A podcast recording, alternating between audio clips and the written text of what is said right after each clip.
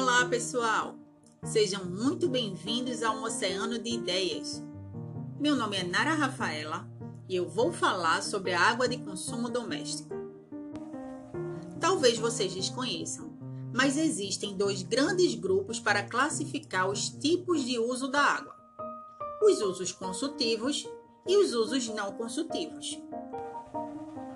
Os usos da água não consultivos são aqueles que não há necessidade da retirada da água de seu local de origem, como para geração de energia, transporte, navegação, lazer e piscicultura. Já os consultivos são aqueles em que há perda entre o que é retirado do corpo d'água e o que retorna a ele, como por exemplo nas indústrias, na irrigação, na limpeza pública e, nesse caso, entra também a água de consumo doméstico, que é justamente o tema desse episódio. Muitas vezes não paramos para pensar, mas o consumo de água residencial não se restringe apenas ao ato de beber água ou tomar banho. Ele vai desde o cozimento das nossas refeições até as plantas do jardim que precisam ser regadas. A água está presente em quase todas as atividades domésticas realizadas diariamente.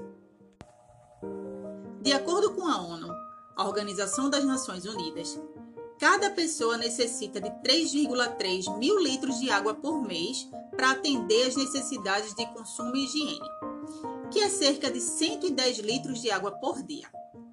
Porém, apenas aqui no Brasil, o consumo por pessoa pode chegar a mais de 200 litros por dia. Um estudo do perfil do consumo nos lares brasileiros apontou o percentual de utilização em cada tarefa diária. Isso pode nos ajudar a compreender o nosso consumo e, assim, a pensar na melhor forma de economizar água no dia a dia. De acordo com a pesquisa, o item mais utilizado é o chuveiro, que apresentou 13,9% do consumo total da residência pesquisada, seguido da torneira da pia, com 12%. Mesmo com toda a abundância de riquezas naturais do Brasil, não estamos a salvo. Temos um exemplo disso aqui pertinho, na região semiárida do Nordeste. Cerca de 4 milhões de pessoas já dependem da ajuda do governo e de caminhões-pipa para o abastecimento básico. Eu acredito que todos vocês já ouviram alertas sobre o desperdício da água e talvez até já participaram de campanhas educativas a respeito do uso consciente dos recursos hídricos. Mas eu não posso concluir esse episódio sem deixar pelo menos algumas dicas de como podemos colaborar para a redução dos gastos mensais dentro dos nossos lares. Então lá vou eu. Consertar pode ser o melhor remédio. Uma torneira pingando uma gota d'água a cada 10 segundos é capaz de encher uma máquina de lavar roupas por dia. E isso pode representar um gasto de cerca de R$ 1.200 ao ano.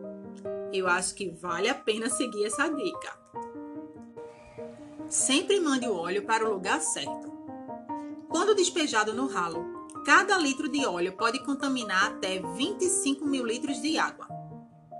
Normalmente, as prefeituras possuem parcerias com instituições que fazem a coleta desse material. Ou seja, você não vai precisar nem sair da sua casa. Basta se informar como é no seu município, tá bem? Economize no seu banho e no do seu animal de estimação.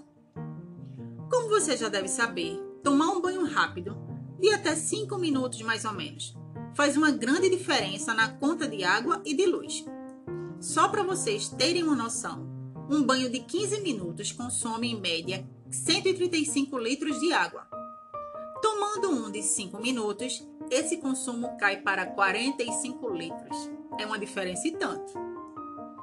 Uma outra dica é que, diferente de nós, a maioria dos pets não precisam tomar vários banhos diariamente. Os cães, por exemplo, eles podem tomar a cada 15 dias, é o que orienta os especialistas. Sabe aquele dia de chuva? Torne ele o seu aliado. A água da chuva pode ser usada para lavar chão, tapete, carro, regar as plantas e muito mais. Se você mora em casa, pode até instalar uma cisterna para a captação do líquido.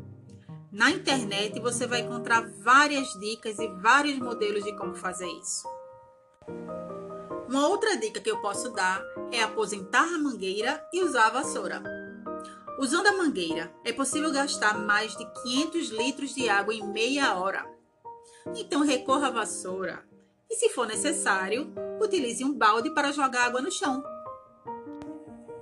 Eu poderia continuar aqui citando várias outras dicas, mas eu acredito que educar desde cedo e mobilizar a família, amigos e vizinhos para adotar pelo menos algumas dessas práticas já é uma ótima alternativa.